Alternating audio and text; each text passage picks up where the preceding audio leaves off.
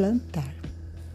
Plantar é assim: preparar a terra, tirar o mato, afofar, adubar, tudo com calma, se possível, orando. O próximo passo é escolher a semente ou o broto e plantar, tudo com amor, se possível, sorrindo. Bem, agora a palavra é cuidar. Sim, temos que regar, podar e tirar as ervas daninhas, tudo com atenção, se possível, conversando com elas. Com dedicação, a hora da colheita chegou. É hora de ter o retorno de sua calma, amor e cuidado. Se feito com respeito, será um momento mágico.